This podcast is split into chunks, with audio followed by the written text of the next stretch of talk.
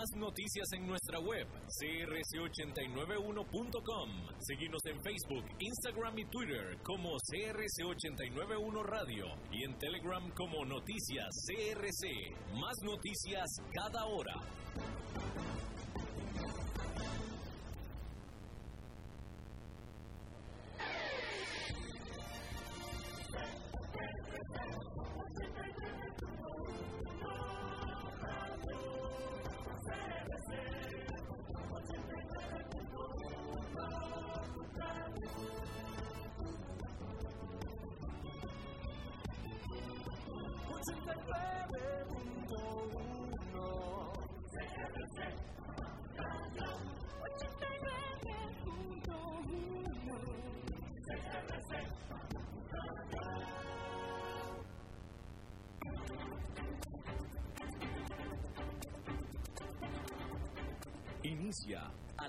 Las 5 con Alberto Padilla. Un programa diseñado con el objetivo de llevarte diariamente un tema de actualidad, acompañado siempre de reconocidos editorialistas, de lunes a viernes a las 5 de la tarde por CRC 89.1 Radio. A las 5 con Alberto Padilla. Hola, ¿qué tal? Saludos, bienvenidos a esta emisión de A las 5 con su servidor Alberto Padilla. Muchísimas gracias por estarnos acompañando. Gracias a ustedes que nos acompañan en la señal en vivo de CRC 89.1 FM en Costa Rica, aquí a las 5 de la tarde. Y también a los que nos siguen en vivo en la señal de Facebook Live, en la página de este programa, a las 5 con Alberto Padilla. Muchísimas gracias a los que nos siguen también en cualquiera de las múltiples maneras en las que estamos grabados o diferidos ya sea en la propia, bueno, primero que nada en la repetición de este programa en 89.1 FM a las 10 de la noche, salimos en vivo todos los días a las 5 de la tarde, repetición misma noche a las 10 y por supuesto la versión grabada en Facebook Live. Y también a los que nos siguen un saludo especial, a los que nos siguen en podcast en las diferentes plataformas, Yahoo Podcast, Apple Podcast, etcétera, etcétera tratando de controlar los incontrolables, no con mucho éxito hay que decirlo, el señor David Guerrero, alias el Maestro Limpio, y aquí la que ordena y manda, y muchas veces con lujo de agresiones, es la señora Lisbeth Ulet, porque es aquí la jefa, es la a cargo de la eh, producción general. Quiero que sepa que yo estoy haciendo este programa a pesar de Lisbeth Ulet y David Guerrero porque no he conocido dos personas, no he trabajado yo con dos personas que tanto quieran que yo no esté aquí como estas dos personas. Pero aún así, guerrero soy, sobreviviente soy y aquí estoy a pesar de... Pero en el momento, en el, en el momento que ellos puedan, en ese momento me sacan de aquí. Me sacan. Sí, sí, no. David Guerrero me lo dice. Todos los días que llega me dice, tú sabes muy bien que si fuera por mí no estarías aquí. Así lo dice. Y Lisbeth es, Lisbeth es más, es más diferente, Lisbeth es más este, más este sadista, porque ella me dice, ¿sabes qué? Te quiero aquí nada más para estarte molestando, para gritarte y para tratarte mal, porque otra persona no me aguanta, entonces por eso te quiero. Entonces es difícil, es difícil, pero hacemos lo posible. Bueno, hay que empezar diciendo que ayer fue un día de eh, pérdidas fuertes y duras para el mercado, lo, lo estuvimos viendo. Bueno, pues hoy rebotó. Aquí lo dejé yo con la gran pregunta de qué era lo que iba a hacer el mercado en esta jornada. Bueno, pues en esta jornada retomó las ganancias. Yo no digo que rebotó porque yo, yo en lo personal definiría un rebote como una ganancia eh, eh, pues proporcional a la pérdida de ayer. Y la pérdida de ayer fue muy importante. La ganancia de hoy fue importante, pero tampoco algo que yo definiría como rebote. De todas maneras, el índice industrial Dow Jones quedó con una ganancia de 1,9%, que es muy buena, el Nasdaq Composite con una ganancia de 1% y el Standard Poor's 500 con una ganancia de 1,3%. Así es que ahí lo tiene usted. Muy preocupado estará el mercado, muy preocupados los inversionistas, pero retomaron las ganancias. Bueno, en Argentina, el gobierno del presidente Alberto Fernández había prometido hacer la que afirmó sería la oferta final a sus acreedores antes de la fecha límite para las prolongadas negociaciones que originalmente vencía este viernes, pero que se extendieron ya oficialmente para el 19 de junio. En abril, Argentina propuso pagar solo el 38% de los intereses acumulados de la deuda por 65 mil millones de dólares. Propuso también postergar el pago hasta el año electoral 2023, o mejor dicho, hasta el año 2023, el cual es electoral. A los bonistas se parece, les, no les pareció, a los bonistas simplemente no les pareció esta eh, propuesta y pues eh, por tanto Argentina aumentó su oferta al 45% de los intereses, es decir, el 38 al 45, pero para satisfacer a los acreedores probablemente tenga que elevar la oferta de nuevo a al menos 50%, eso es lo que se espera. Por su parte, el Fondo Monetario Internacional, a quien el país le debe 44 mil millones de dólares de un rescate del 2018, ha comunicado a los acreedores, ha conminado, mejor dicho, a los acreedores a que hagan una contribución significativa para reducir la imposible deuda argentina. En medio de todo esto llegó la pandemia que aunque el gobierno ha sido muy rápido y proactivo, se está propagando rápidamente junto con el resto de Sudamérica, haciendo la situación de Argentina una mucho más precaria aún. Esta semana reveló que buscaría una postergación de tres años para los pagos del Fondo Monetario Internacional. Quizá el fondo vaya a ser condescendiente con Argentina. Los tenedores de los bonos seguramente no lo van a hacer tanto, pero por lo pronto se extiende la fecha al 19 de junio, es decir, una semana más prácticamente.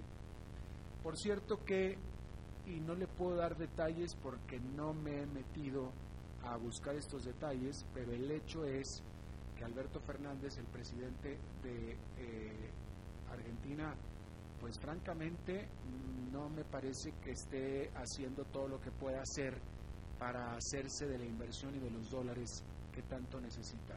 ¿Por qué? Bueno, porque nacionalizó una empresa, nacionalizó una empresa alimentaria.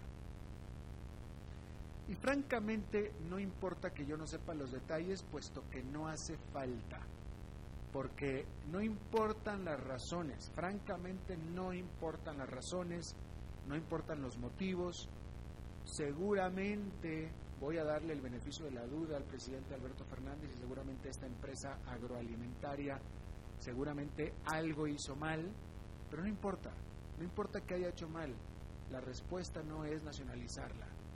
Y sobre todo que la respuesta no es nacionalizarla en estos tiempos que lo que busca el gobierno de Argentina en este caso es de hacerse de inversión extranjera y de dólares. No hace falta las razones cuando, no importan las razones cuando eres un gobierno peronista, ni más ni menos es totalmente la señal equivocada, absolutamente la señal equivocada. Y desafortunadamente el presidente Alberto Fernández dijo que esta medida era la excepción, que, esta, esta nacionalización, esta estatización de esta empresa o esta expropiación de esta empresa era la excepción. Bueno, pues qué lástima que el presidente Fernández empezó con la excepción y no con la regla. Si hubiera empezado con la regla y en el medio de la regla se cumple la regla con la excepción, pues ok, pero empezó con la excepción. Así es que es muy, muy, muy mal precedente, definitivamente. Bueno, cambiando de tema completamente, hay que decir que las protestas mundiales en contra de la brutalidad policíaca y racismo sistémico no ha sido ignorado por las grandes empresas multinacionales de Estados Unidos, las cuales están comenzando a anunciar cambios a sus políticas y equipos ejecutivos. Desde Silicon Valley hasta el sector comercial, pasando por las nuevas empresas entrantes al sector tecnológico, se han sucedido anuncios a lo largo de esta semana. Empezando con la cadena de tiendas de productos de belleza Sephora, anunció ella que dedicará el 15% de su estantería o del espacio en su estantería a marcas de productos propiedad de gente de raza negra. Walmart, y aquí lo platicamos, anunció que dejaría la práctica de mantener bajo llave los productos de cuidado personal dirigidos a los negros. Acto seguido, las gigantes cadenas de farmacias Walgreens y CVS anunciaron la misma de medida. Resulta que también tenían estos productos bajo llave. Ya no los van a tener bajo llave, Sin embargo, la razón por la cual los tenían para bajo llave, esa no se elimina, esa va a continuar, que es que se los robaban más que cualquier otro productos.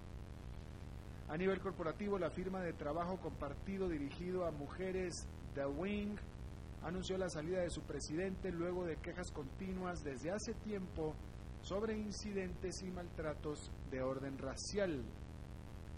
Altos ejecutivos de la gigante Condé Nast y del sitio Refinery 29 o Refinery 29 también dejaron sus puestos luego de críticas por su cultura corporativa.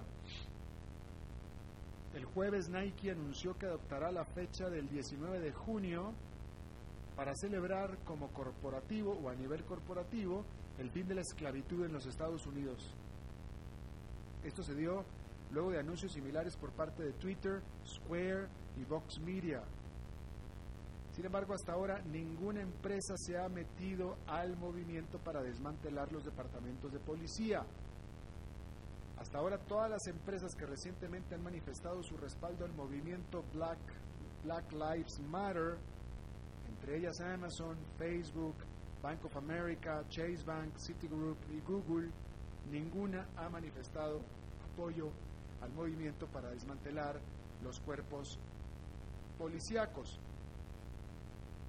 ¿Por qué le digo esto? Bueno, porque en Washington la Cámara de Representantes, que es dominada por los demócratas, está deliberando profundos cambios a las leyes policiales y parece que cuentan con el apoyo popular, pues la más reciente encuesta revela que la inmensa mayoría de los votantes de todas las variantes políticas apoyan cambios, desde prohibir todo tipo de estrangulamientos a los sospechosos hasta permitir a las víctimas de abusos policiales el entablar demandas legales. Mientras que solo un 39% apoya eliminar por completo a los departamentos de policía, un 76% apoya quitarles presupuesto a la policía a favor de servicios sociales. Tanto el presidente Donald Trump como su contrincante Joe Biden afirman estar en contra de quitarle los fondos a la policía, mucho menos desaparecer las corporaciones policíacas. Por su parte, el alcalde negro progresista de la ciudad de Newark, New Jersey, calificó a la propuesta como una solución burguesa liberal. La próxima semana la bancada republicana del Congreso presentará su propia propuesta de reforma policial para ser debatida junto a la propuesta demócrata que ya está sobre la mesa. Todo esto obviamente tiene que ver con el asunto de George Floyd, obviamente, y ahí viene todo este asunto.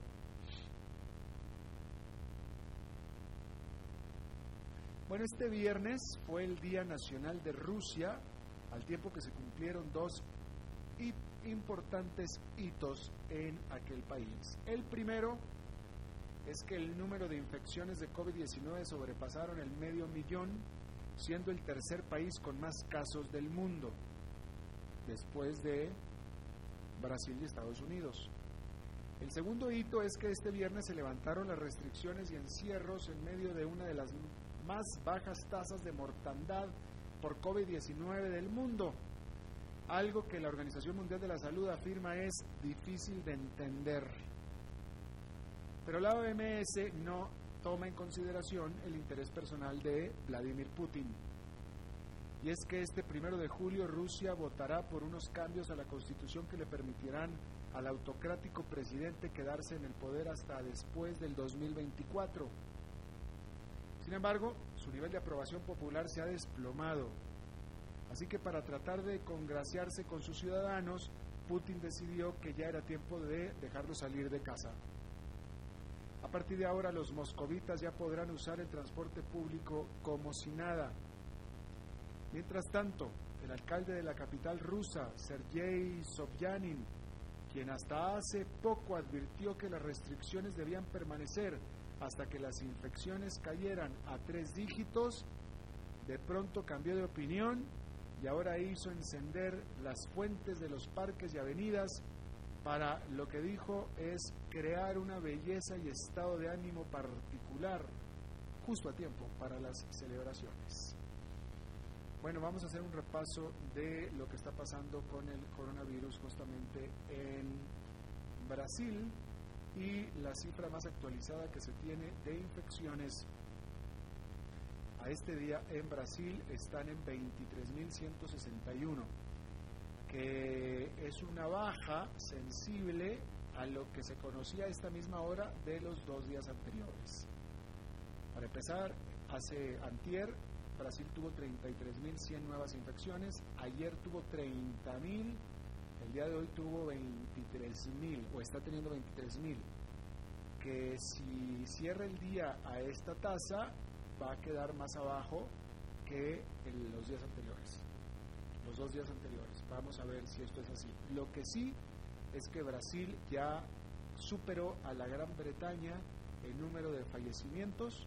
El día de hoy Brasil oficialmente se convierte en el segundo país con más fallecimientos por COVID-19 del mundo con 41.828. Gran Bretaña está reportando 41.400, es decir, Brasil tiene 400 más para el día de hoy. Pero por el número de, por la tasa de contagio, seguramente ya Brasil no solamente se va a quedar, sino se va a consolidar como el país con, el segundo país con más fallecimientos del mundo y también con el segundo país de más contagios. Por cierto que eh, en una nota eh, más personal eh, le venía yo comentando acerca de gente conocida y parientes míos que en México en los últimos días habían contagiado C de COVID-19 bueno, eh, con mucha tristeza le comparto que esta madrugada falleció mi tío, el hermano de mi padre, falleció por COVID-19, en lo que es por supuesto pues una tragedia para la familia, pero pues aún no es más para la familia inmediata, puesto que desgraciadamente mi tío fue contagiado por su hija, por mi prima, y, bueno, esto se lo comunico porque obviamente pega en casa y esto es real. Este asunto del COVID-19 es muy real. Y obviamente lo que pasó en la casa de mi tío, pues se repite y se ha repetido en muchísimas partes del mundo. Eh, mi tío y su esposa, mi tía, pues ellos, ellos estaban cumpliendo con protocolos, ellos estaban casa, ellos estaban encerraditos, eh, no salían, etcétera, pero pues llega su hija con todas las mejores intenciones, obviamente asintomática y en teoría también tratándose de cuidar lo más posible, llega asintomática y resulta que mi prima estaba infectada, infectó a sus papás, infectó a su marido, infectó a su hija, y bueno, pues mi tía, octogenaria también, ella aparentemente se salvó y no entró al hospital y parece que ya está fuera de peligro. Pero mi tío duró dos semanas en cuidados intensivos solo para fallecer esta madrugada. Así es que, este, pues cuídense, porque es real, es real este asunto, no son historias.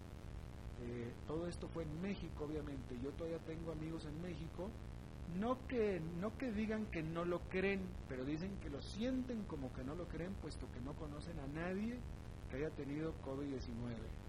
Bueno, pues yo a la distancia tengo varios. Esta familia de mi prima, otra prima que es prima hermana de ella también, y mía también, también cayó con COVID-19, ella y su marido, eh, mi otro amigo en Mexicali, eh, y en fin, pero pues bueno, todo el mundo se salvó menos, como, como cada vez está más claro, eh, la gente de la tercera edad, la gente mayor, que es la más propensa a tener otro tipo de enfermedades, ellos son los que caen. Y por eso digo, mi tía se salvó. Se salvó, se salvó. En este punto no sé si hubiera querido salvarse, no sé, después de más de 50 años de matrimonio con mi tío, pero este vaya, el punto es que estoy seguro que preguntado a mi tío, hubiera preferido irse con él, pero no, le tocó quedarse. No sé por cuánto tiempo más, pero este asunto es real, ¿eh? Así es que hay que, no hay que bajar la guardia, sobre todo con la gente mayor.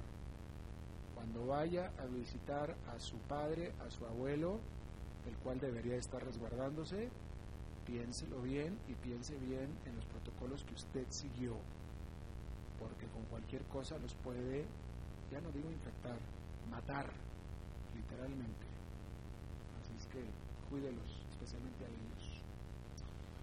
Bueno, eh, sobre este asunto del COVID-19 hay que decir que este viernes el condado de Los Ángeles en California dio la luz verde para que los estudios de televisión y películas comiencen de nuevo a grabar. En California, más de la mitad de las muertes por COVID-19 se han sucedido en Los Ángeles, donde viven solo la cuarta parte de la población estatal. Sin embargo, los oficiales de salud han decidido que el show debe continuar, pero los propios estudios no están tan seguros. Muchos actores se quedaron varados alrededor del mundo ya ve que están filmando películas por todos lados, bueno, ahí se quedaron varados. Y las audiencias en vivo para los programas de televisión están prohibidas. Y los sindicatos de la industria reportan que necesitan al menos de un mes más para ponerse de acuerdo en las nuevas reglas sanitarias durante las filmaciones. Entre las propuestas están las pruebas regulares para los repartos y equipos de producción, equipo protector para los maquillistas y estilistas, libretos electrónicos y llano de papel y comidas empaquetadas en lugar de los usuales buffets. Lo más complicado, sin embargo, será la propia actuación. ¿Cómo cumplir con los distanciamientos sociales, por ejemplo, durante una escena amorosa o de pelea?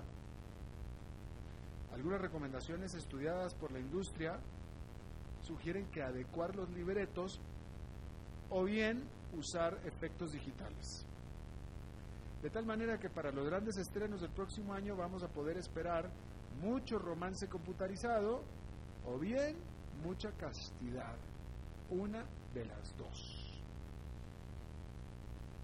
Y bueno, la pregunta del millón en la eurozona es qué tan rápido será la recuperación una vez que se levanten las restricciones y la respuesta depende mucho si el regreso de la actividad genera una segunda ola de infecciones.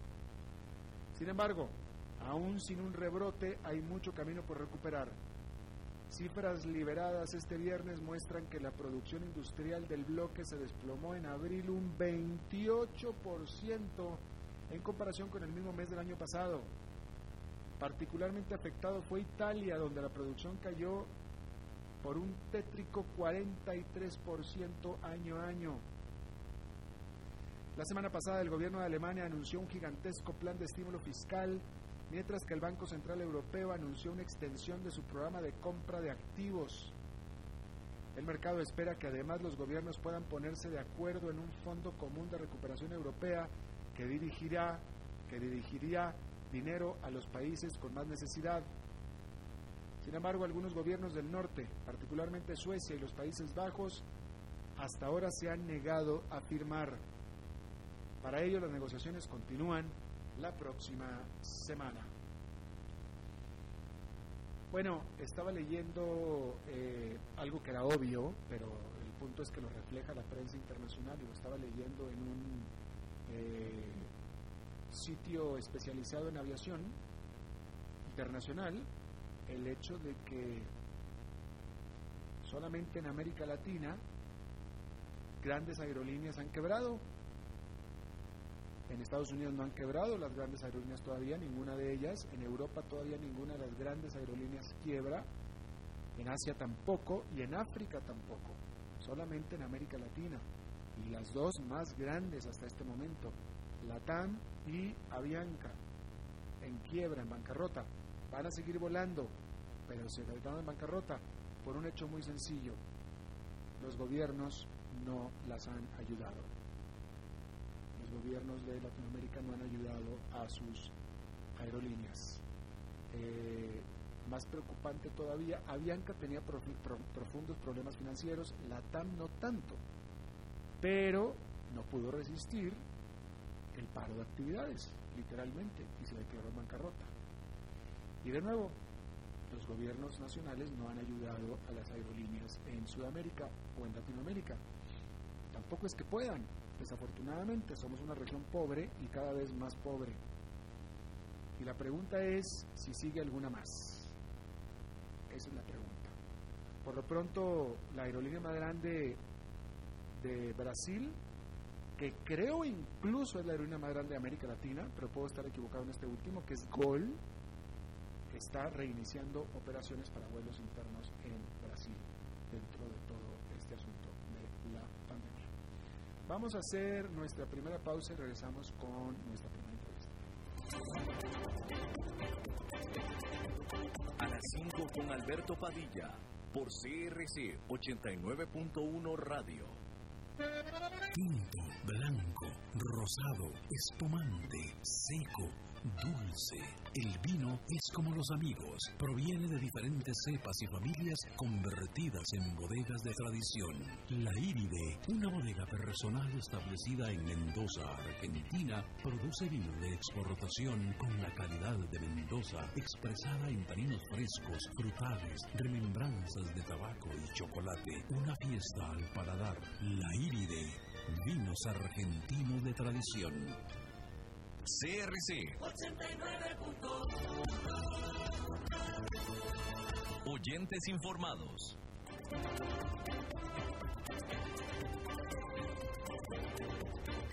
Seguimos escuchando a las 5 con Alberto Padilla. Muchísimas gracias por continuar con nosotros. Bueno, respecto a la nota que estaba leyendo hace un momento acerca de las decisiones que las corporaciones eh, multinacionales de Estados Unidos están tomando a raíz de todo este resurgimiento del movimiento Black Lives Matter, pero sobre todo por las protestas, por lo de George Floyd y todo eso. Este, bueno, pues lo de las decisiones de las empresas están solo un reflejo eh, o una arista de todo este movimiento anti discriminación que, que, pues, que está resurgiendo, resurgiendo en Estados Unidos. cuando empezó este movimiento yo pregunté aquí en el programa, bueno, ¿y en América Latina qué? ¿Acaso no somos racistas en América Latina? Pregunto yo. Eh, y bueno, me parece que es buen momento para hablar de, de los paralelismos, de las comparaciones, y para eso está con nosotros, y le agradezco mucho que nos haya atendido Guillermo Navarro Alvarado, él es académico, investigador de Cátedra de África y Caribe e investigador del Instituto de Investigaciones Sociales de la Universidad de Costa Rica. Él es historiador, es sociólogo. Y don Guillermo, muchísimas gracias por estar con nosotros. Eh, muchas gracias por la invitación. Buenas tardes. Buenas tardes, don Guillermo.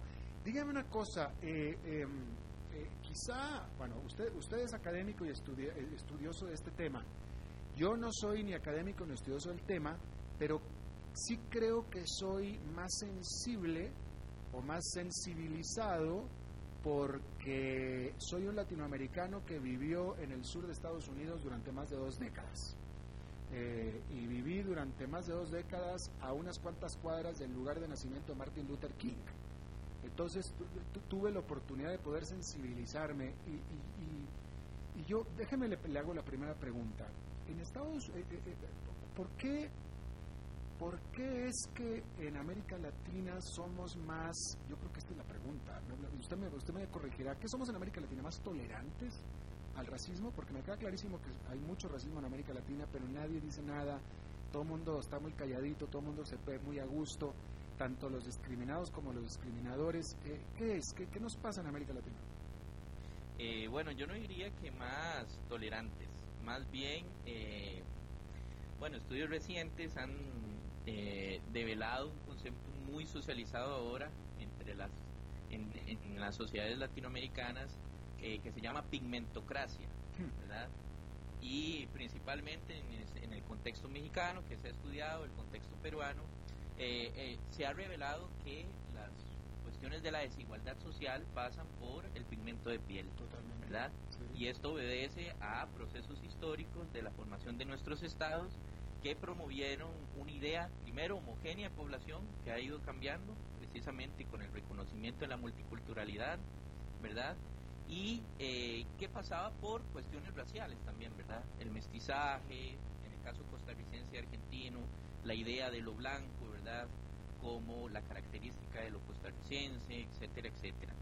Eh, y eso eh, ha promovido formas de desigualdad social, de exclusión social, tanto en la identidad, en la en la política, en la economía, que ahora estamos eh, consiguiendo analizar eh, en diversos contextos latinoamericanos. Y el más claro, en relación a las cuestiones del racismo, es el, el caso brasileño, ¿verdad? Que se asemeja mucho eh, y con cifras mucho más radicales que el contexto estadounidense.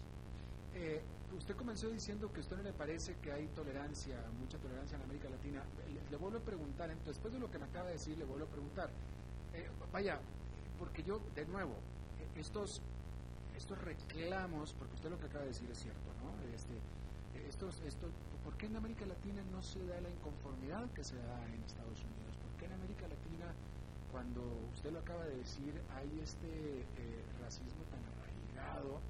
No existe la inconformidad que existe en Estados Unidos. Este, a mí me, vaya,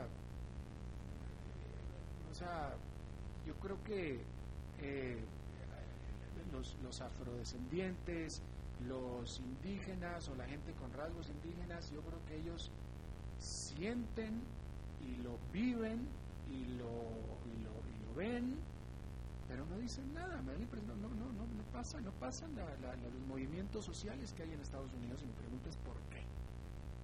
Bueno, primero hay que decir que las prácticas de discriminación racial se expresan de forma diferente debido a la historia de cada espacio, de cada país, ¿verdad?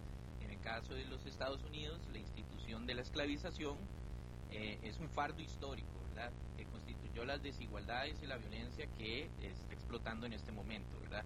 Hay que analizar el racismo desde perspectivas históricas y pensarlo no como una cuestión individual, sino como una cuestión institucionalizada, ¿verdad? Eh, y eso ha sido muy estudiado en los Estados Unidos. En el caso latinoamericano, yo sí creo que han habido históricamente movimientos y el caso brasileño lo demuestra claramente, ¿verdad? Eh, la promoción de acciones afirmativas en las universidades públicas eh, brasileñas, por ejemplo, eh, la constitución de 1988 que incluye eh, la punición de la práctica de la discriminación racial, son precisamente producto de la movilización de los grupos históricamente eh, racializados, ¿verdad? Podemos decir indígenas, afrodescendientes. Eh, en el caso, en los demás casos, vemos también procesos similares, qué sé yo, en el caso mexicano, la cuestión indígena, ¿verdad?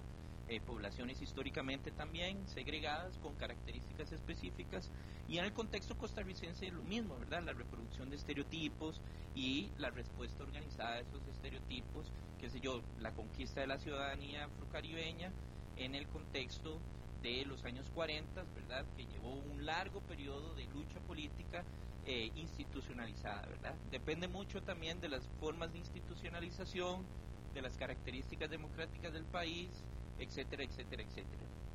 En Estados Unidos tenemos características muy específicas, ¿verdad? Y uno de los elementos eh, característicos en el caso estadounidense es el problema en relación a la discriminación racial y a la violencia emanada de, eh, qué sé yo, de los propios cuerpos policiales, ¿verdad? Que da rasgos característicos. Pero a, usted, a usted no le parece, profesor, a usted no le parece que en América Latina se repiten las eh, igual? O sea, es que es que aquí de nuevo, no no no, no quiero no quiero yo, eh, eh, eh, eh, yo yo estoy aprendiendo de usted porque usted es el académico, pero pero a mí me parece que lo único que hay de diferencia entre América Latina y Estados Unidos en este asunto es que los discriminados aquí no se quejan. O sea, fíjese, simplemente aquí en Costa Rica, ¿qué porcentaje de la población es afrodescendiente? Por. Ese es un problema que demuestra la cuestión de la discriminación racial, porque hasta hace muy poco hemos incluido en los censos la identificación étnico, étnico-racial. Y esa es una prueba de las formas de exclusión. Pero en el caso costarricense se muestra muy claramente con la forma de inclusión de la ciudadanía. De los afrodescendientes. Hasta 1948 los afrodescendientes de las olas, de las primeras olas históricas de afrocaribeños que llegan al país eran pensados como exterioridades, ¿verdad? No como ciudadanos, no sujetos de derecho. Y esa conquista de los derechos de la ciudadanía se da solo por medio de la movilización política. Y eso demuestra en el caso costarricense eh, cómo si se alza la voz. Pero, pero, ¿verdad? pero, pero la diferencia es la, la cuestión institucional y la cuestión particular eh, en cómo se desarrollan los, los propios estados-nación. Eh, eh, usted conoce, yo no, le pregunto, ¿qué, porcentaje de la población de Costa Rica es afrodescendiente? El, más o menos, eh, yo creo, ¿verdad? En los últimos censos el 13% de la población, pero es un problema porque, bueno, la, la afrodescendencia en el contexto costarricense no tiene que ver con una cuestión física como en el caso de los Estados Unidos, ¿verdad? En los Estados Unidos tenemos una estratificación a partir de características físicas y hereditarias diferentes a como opera en el contexto costarricense, ¿verdad? Eh, y eso es un problema porque en el caso costarricense la afrodescendencia se puede dividir en dos procesos, la llegada de, africanos en el contexto colonial y las olas afrocaribeñas en inicios del siglo XX. ok, ok. Ajá, ajá. aún, aún estamos debatiendo cómo eh, medir, incluir esas poblaciones en la cuestión censal. Bueno, ok, pero vamos a, vamos a suponer que es un 13%, que es una, un buen pedazo de, la población. Eh, eh, si fuera, y yo creo que, bueno, lo, mismo que en Costa Rica se repite en el resto de Centroamérica, hablando de los afrodescendientes y también en, en, Sudamérica, aunque usted ya habló del caso de, Brasil, pero aún en el caso de Brasil. Pero bueno, hablemos de, aquí de Centroamérica y de Costa Rica. Eh, si fuéramos una cultura eh, no discriminatoria o no discriminante, en teoría el 13% de la población estudiantil universitaria debería de ser afrodescendiente. El 13%, el 13 de los ejecutivos de las grandes empresas y medianas empresas en Costa Rica, en, aquí en el Valle Central, deberían de ser afrodescendientes. Y no, no, no se cumple ni el punto 3. Exacto, estoy completamente de acuerdo. Eso revela las prácticas de discriminación racial y la estructura racista del país. Precisamente. La, diferencia, la diferencia con el contexto estadounidense es que necesitamos estudios que midan esas diferencias. Ah. En, el, en el contexto estadounidense se mide permanentemente esas diferencias en la cuestión de ingreso, en la cuestión del ingreso a las universidades, ¿verdad? Con las secciones afirmativas, etcétera, etcétera, etcétera. En el contexto costarricense estamos necesitados de estudios que midan la cuestión en términos de lo étnico-racial. Pero eso obedece precisamente a particularidades históricas, ¿verdad? La promoción de una supuesta identidad homogénea, de una supuesta excepcionalidad del país en relación a, América Central, etcétera, etcétera, a la región, lo cual ha precisamente promovido una política histórica de invisibilización de los grupos históricamente racializados, dentro de ellos los afrodescendientes. Bueno, y me parece yo, me pareciera por el título, por su título, profesor, que estoy hablando con la persona indicada y con la institución indicada. ¿Qué está haciendo eh, eh, la UCR? Me parece a mí que no hay, no hay una institución mejor preparada y lista para eh, poder conocer bien y investigar bien este fenómeno que la UCR precisamente precisamente en la Universidad de Costa Rica estamos promoviendo estudios particulares en torno a precisamente las formas de inclusión de eh, los afrodescendientes en la sociedad costarricense, ¿verdad? Las formas de violencia estructural que sufren los grupos particulares indígenas, los grupos afrodescendientes, ¿verdad? Y estudios particulares precisamente sobre la medición de lo étnico-racial en relación a la universidad y a otras instituciones. Claro perdón, pensé que me iba a decir algo más. Eh, este, entonces, em, eh, ¿qué, tan cierto? Eh, porque esto, esto yo lo he escuchado mucho aquí en esta región, no nada más en Costa Rica, sino en esta región, en Panamá, en Honduras, respecto en este caso de, de los afrodescendientes, pero incluso también lo dicen hasta de los mismos ellos están muy bien, ellos ni siquiera se quieren salir de la zona donde viven, ellos allá están allá, no quieren que los molesten, están muy felices, están muy contentos allá. ¿Es cierto esto? Habría que preguntarle a los indígenas. Exacto. Una de las cuestiones centrales de las prácticas de discriminación racial es que se imponen eh, estereotipos o formas de pensar a grupos históricamente marginalizados. Claro. Y ese es uno de los elementos centrales. Los grupos poblacionales indígenas de este país han sido históricamente sujetos a procesos de marginalización. Y ese es uno de los primeros elementos que tenemos que tener en cuenta. Eh, absolutamente. Y, bueno, creo que ya estamos llegando a donde, a donde yo quería llegar desde el principio. ¿Qué es lo que hace que, estos grupos no, no, reaccionen en términos de reaccionarios como si se reaccionó en Estados Unidos? ¿Por Ok, primera cosa, todo grupo históricamente racializado reacciona, si no, no tendríamos ciudadanía, si no, no tendríamos democracia, etcétera, etcétera. Y esto lo puedo explicar en términos más generales históricos, en fin. Pero todo grupo racializado reacciona. Ahora, las formas son determinadas, determinadas por los propios procesos históricos, ¿verdad? Como yo le dije, el proceso histórico estadounidense lleva una carga particular de violencia emanada de instituciones relacionadas al Estado, ¿verdad? Pero usted, usted, usted, o sea, usted ve una diferencia clara entre la manera en la que se marginalizó a las minorías en Estados Unidos a las que se, marginalizaron en América Latina. Ok, todo, no, no solo en América Latina, todo contexto, todo contexto social tiene sus particularidades institucionales. México en relación al caso de costarricense, Costa Rica en, en relación al caso salvadoreño, El Salvador en relación al caso guatemalteco, etcétera, etcétera. Entonces, cuando hablamos de racismo hay elementos comunes.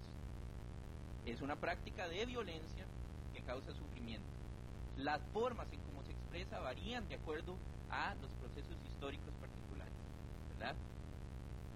Específicamente, en el caso estadounidense, la institución de la esclavización sigue pesando y sigue formando prácticas de violencia estructural sobre grupos específicos. Pero ¿por qué en Estados Unidos sí y en América Latina no? Si en América Latina también hubo en el Caribe. No, en, América, en América Latina también. En el caso mexicano yo eh, mencioné el caso de la pigmentocracia, exclusión social, lo cual es violencia, a grupos eh, diferenciados por pigmento de la piel, ¿verdad? El Colegio de México ha estudiado ese fenómeno, ¿verdad? Desigualdades del ingreso, eh, violencia del Estado en contra de poblaciones indígenas es que, similar. En donde estamos de acuerdo es en la discriminación, en eso estoy totalmente de acuerdo. en la parte que yo a mí no me cabe es, eh, eh, eh, que todavía no entiendo, es, y es donde estamos encontrados usted y yo, me parece a mí, es la, la, la falta de, de, reacción, la falta de, de voz, de, liderazgo social de estas minorías, ¿no? No hay alguien tipo como en Estados Unidos, ¿va? De que, oye, ya no más, esto tiene que cambiar. Ya estamos hartos de siglos de lo mismo. Ok, eh, yo en eso no estoy de acuerdo porque a lo largo de la historia costarricense han habido liderazgos afrodescendientes, ¿verdad? Beneméritos de la patria. La conquista de la ciudadanía no se da por un regalo, se da por un largo proceso, como diría la historiadora Diana Senior, largo proceso de acción política. Bueno, si usted habla de, del derecho al voto, derecho a... Eso, eso. Antes de 1900, antes de la década del 40, las poblaciones tercera y segunda generación de aquellos migrantes afrocaribeños eran considerados como no ciudadanos. No tenían derecho al voto, ¿verdad? Eh, no tenían derecho a, ciertos derechos específicos laborales, etcétera, etcétera. Eso solo se conquista por la organización política de esos grupos, ¿verdad? Y por los procesos de inclusión promovidos de esos grupos a la ciudadanía costarricense. Ese es en el caso específico afrodescendiente, ¿verdad? Podríamos ver el caso específico eh, indígena, ¿verdad? Que es otro complejo, otro. etcétera, etcétera. Y en este momento podríamos hablar también del caso eh, nicaragüense, ¿verdad? Que es un caso que toma eh, centralidad en los procesos de, pensar, ¿verdad? La ciudadanía a partir de los 90, ¿verdad? Las diferencias entre eh, el ingreso salarial, el ingreso cápita, etcétera, etcétera. Todos esos elementos marcan la cuestión de las estructuras de racialización de los países. Una cosa que yo nunca he visto en América Latina es una pareja interracial, eh, afro con este, eh, latino normal, lo que sea. Por ejemplo, eso no lo he visto yo en, ese punto habría que analizar todos los casos de relaciones matrimoniales en América Latina, pero yo, yo lo dudo. Yo lo dudo. ¿Qué, Ahora, empíricamente tal vez, porque todos nos desarrollamos en espacios sociales específicos, ¿verdad? A partir de eh, la posición económica en que estamos, ¿verdad? Inclusive la posición en relación a eh, las estructuras raciales de los países, etc. Pero eh, no, no podría afirmar no, debe, debe haber alguna por ahí, pero pero nunca yo nunca he visto una, por ejemplo. Digo, estoy poniendo un ejemplo, ¿no? Este, veo a un latinoamericano o latinoamericana casándose con un europeo, con una, estadounidense, canadiense, etcétera, pero nunca he visto yo en Latinoamérica una pareja latinoamericana interracial. Eh, eso no lo he visto. Debe haber alguien, pero no, es raro verlo, no, lo he visto. en fin. Bueno, habría que ver los estudios en relación a eso. Claro, claro. Don Guillermo Navarro Alvarado, eh, investigador eh, académico de la, Cátedra de África, Caribe e investigador del Instituto de Investigaciones Sociales de la UCR. Te agradezco muchísimo que nos hayas tomado la llamada, muy interesante la charla. Muchísimas gracias. Gracias a ti. Vamos a hacer una pausa y regresamos con Humberto Saldívar.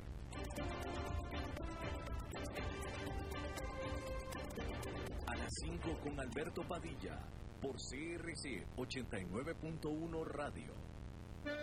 Tinto, blanco, rosado, espumante, seco dulce. El vino es como los amigos, proviene de diferentes cepas y familias convertidas en bodegas de tradición. La Iride, una bodega personal establecida en Mendoza, Argentina, produce vino de exportación con la calidad de Mendoza, expresada en taninos frescos, frutales, remembranzas de tabaco y chocolate. Una fiesta al paladar. La Iride, vinos argentinos de tradición. CRC 89.1 Oyentes informados.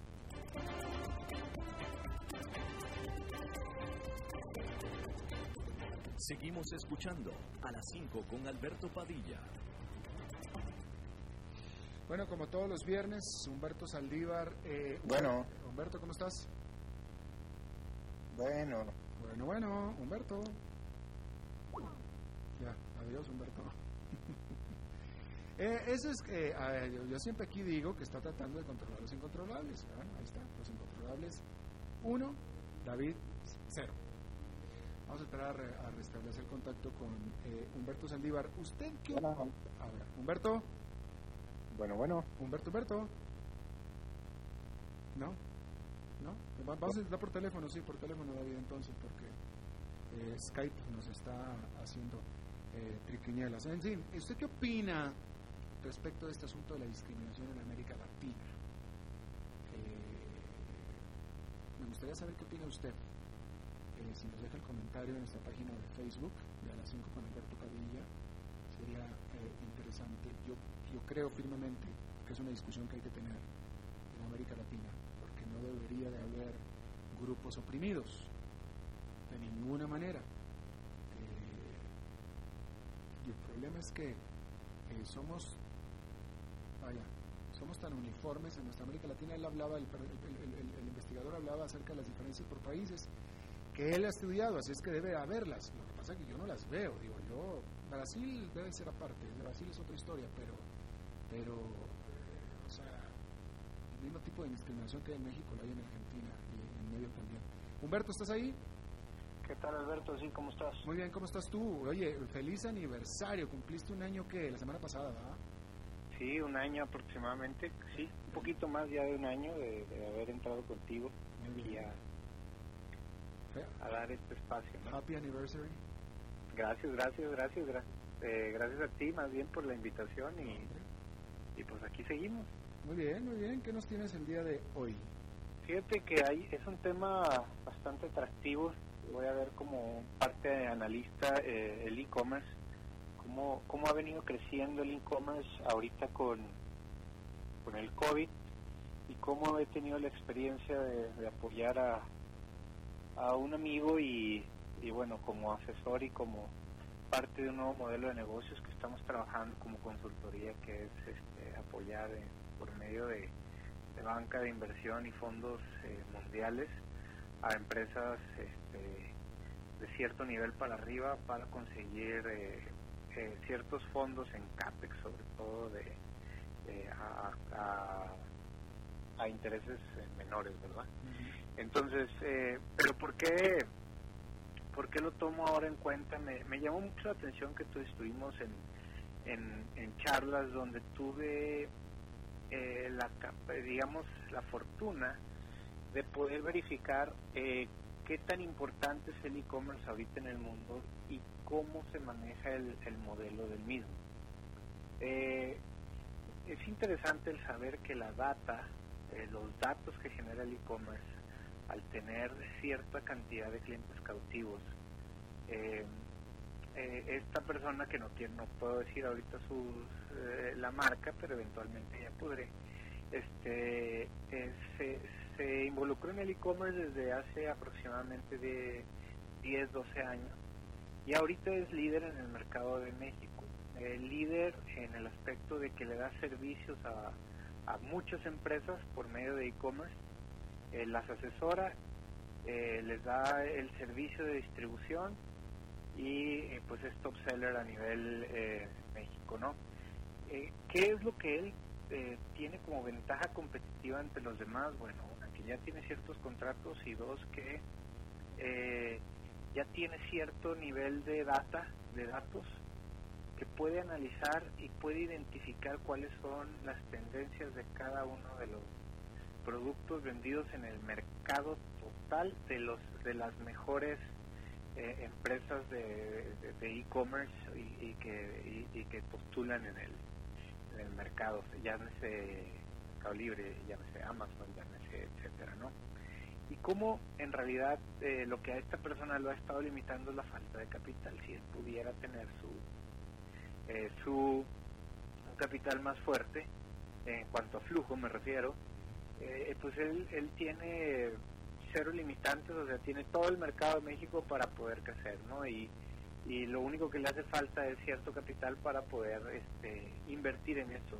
Pero me llama mucho la atención la fortaleza que genera el tener los datos. Ahorita los datos cuentan mucho. El saber qué producto es el que se está más vendiendo y a nivel escala poder eh, decir, bueno, yo como ya tengo la participación en e-commerce, ya tengo la manera de, de analizar la data y el business intelligence, ya, ya soy experto en esto, si yo tuviera capital puedo colocar lo que tú quieras en el mercado y distribuirlo al nivel que tú quieras. ¿Por qué? Porque tengo cautivo esa información y esa información vale mucho. Este, me llamó la atención y parte de lo que se, escucha mucho en las redes es cómo este tipo de información ha llevado a Amazon a, también a, generar sus propias marcas, ¿no?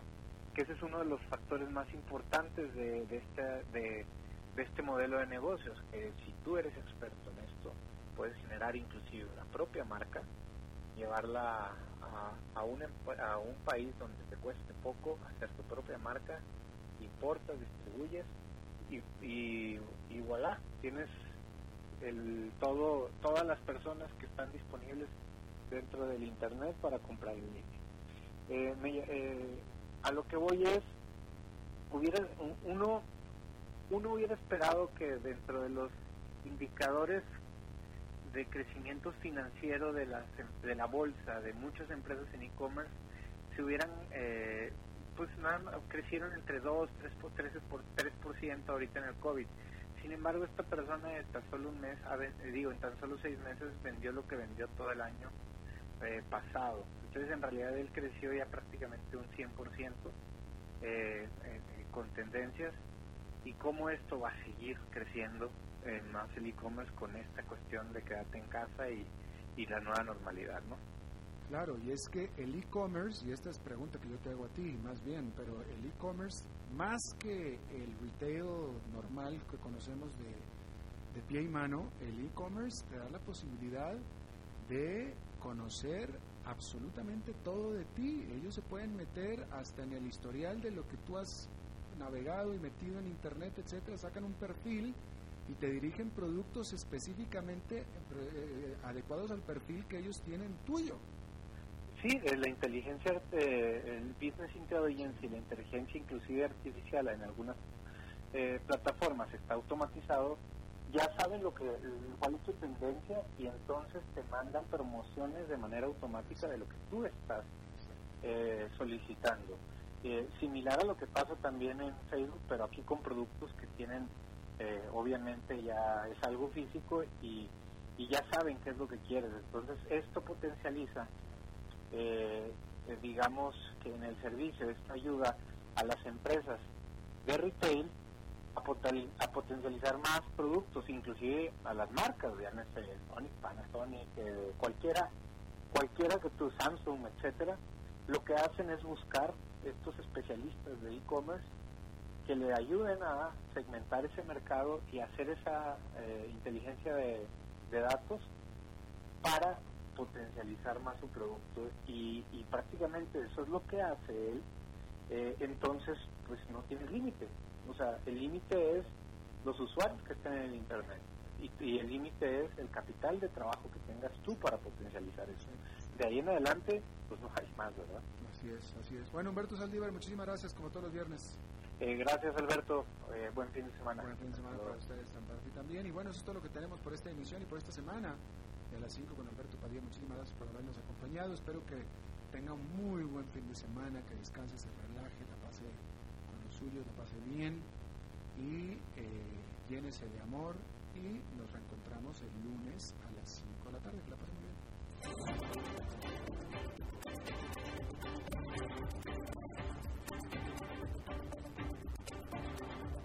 Concluye a las 5 con Alberto Padilla.